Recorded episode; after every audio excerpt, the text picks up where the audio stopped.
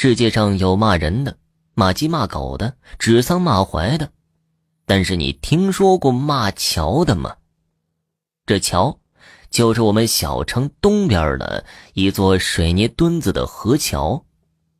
您可别小看了这座小河桥，这桥又被叫做断魂桥，因为地势的原因，城东边是一座山坡，与主城只靠着这小河桥连接。近些年城市开发的厉害，唯独这小东山没有人觊觎，因为城市的火葬场就在那里。运尸车开过断魂桥，那就意味着一身皮囊变尘土，再也没有回头路了。所以啊，我们小城里常常能见到骂桥的热闹，那人呢是围的里三层外三层的。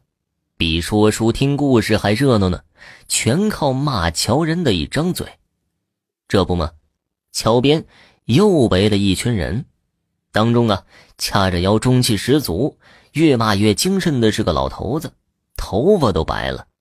旁边中年的儿子端着水杯伺候着，就不信车里躺着的死鬼还能坚持多久。原来都说是人死后，若是心里有怨气、有牵挂，就不肯过那断魂桥。撤到桥头，无故就熄火。那桥头还有个小缓坡，发生过好多次运尸车顺坡下滑的事情，闹得人仰马翻，棺材都摔出来了。因此，开运尸车的人最是忌讳强行过桥，主家再给塞烟、塞红包都不敢。说是会被鬼魂记恨，为了赚点开车的工资，闹得非死即伤、家破人亡，可不值当。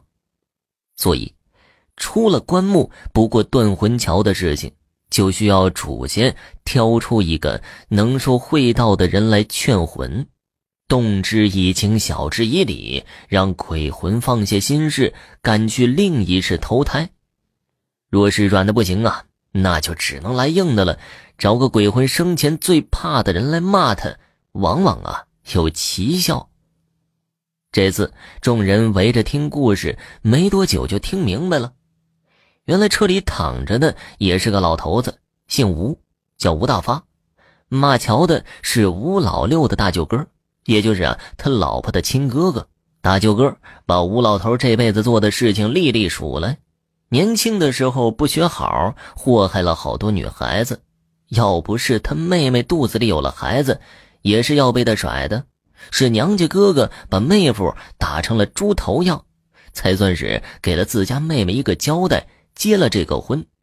结了婚，生了孩子，你吴老头倒是消停过日子呀，闹腾着要做生意，哄着老婆的嫁妆都拿了出来，生生苦了十来年。到了中年，刚赚了点小钱儿。竟然跟着风气养起了小情人，还做梦三妻四妾，想让老婆忍气吞声伺候着。要不是娘家人撑腰，还真让他当了这个土皇帝。吴老头舍不得小情人生的小儿子，干脆卷着钱一跑了之。这一走就又是十多年呢。老婆苦苦拉扯着儿子长大，好不容易孩子毕了业工作了，也要谈婚事了。胡老头呢，竟然两手空空的就又回来了，说是啊，那女人骗了他，小儿子越长越不像他，竟然不是他的种。那女人早有防备，不等气哼哼的吴老头发作，早带着儿子和钱跑了。吴老头一张嘴会说呀，哄他家里寒窑苦等的发妻原谅了他，咋说呀，也是年少夫妻嘛，孩子的爹。他拍着胸脯说：“别看眼下手里没钱，可南方待了那么多年，有的是关系。东山再起，只是翻翻手掌的小事儿。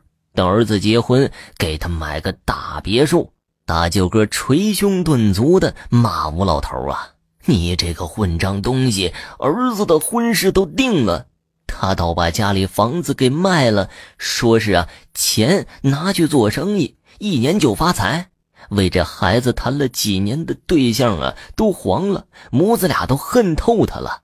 好不容易又找了个儿媳妇，将就着结了婚。吴老头还不消停，该是退休安生的年纪，天天喝酒，喝出了脑梗，弄了个半身不遂，躺在床上骂人，里外都是老婆子伺候着。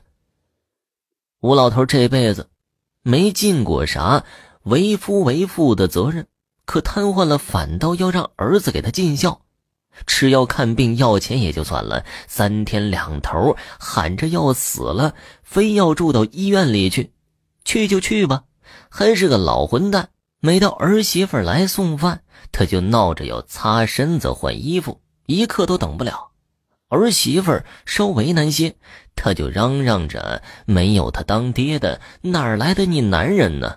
你们不孝顺，要遭天打雷劈的。”闹得医院护士都看不下去了。后来呀，为了这不省心的公爹，儿子媳妇差点闹离婚。儿子一咬牙，带着老婆孩子搬出去单过了。有时候给他妈些钱，只是一家子三口再也不找老爹的面儿了。后来吴老头住不起医院，就整日在家折腾老婆子，吃喝拉撒都在床上。他这大舅哥看着心疼啊，生怕自己妹妹还活不过这半摊的冤家。可他们这一代人呢，都老了，吴老头成了滚刀肉了，再怎么打折腿遭殃的，也只是自己的亲妹妹。这才将就着吴老头过了几年。如今吴老头咽了气了，死活还不消停，不肯过这断魂桥。为啥？就因为他儿子儿媳妇没来给他磕头啊！还活着那个时候啊，他就闹着要让儿子和媳妇来给他做饭，给他钱。小两口避而不见。他咽气的时候还在骂孩子呢。大舅哥骂乔骂了大半天，运尸车的司机见差不多了，上车去发动，嗡嗡嗡的，还是差点事儿。大舅哥一咬牙，骂出了狠话：“你不是想见你儿子吗？行，你等着，俺亲自叫外甥来给你送行。”咱也当着众人的面让孩子给你磕上三个绝情头。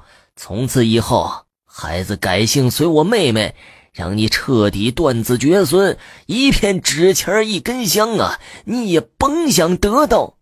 不知道是不是鬼也怕恶人，还是这绝户招用的好？司机再去发动，顺顺利利的就过了桥了。周围看热闹的人意犹未尽。三个两个的散开了，还都聊着这吴老头的一辈子。这是个坑货呀！虽说人死如灯灭，可这一辈子做事不讲良心，死后还留下这骂名，也就是他还有个怕的人。这大舅哥生生骂得他没脸赖着不走了，一场骂桥大戏才由此落幕。瞧瞧吧，咱做人呐，可得行得正，坐得直。免得将来也要在桥头挨骂呢。听众朋友，本集播讲完毕，感谢您的收听。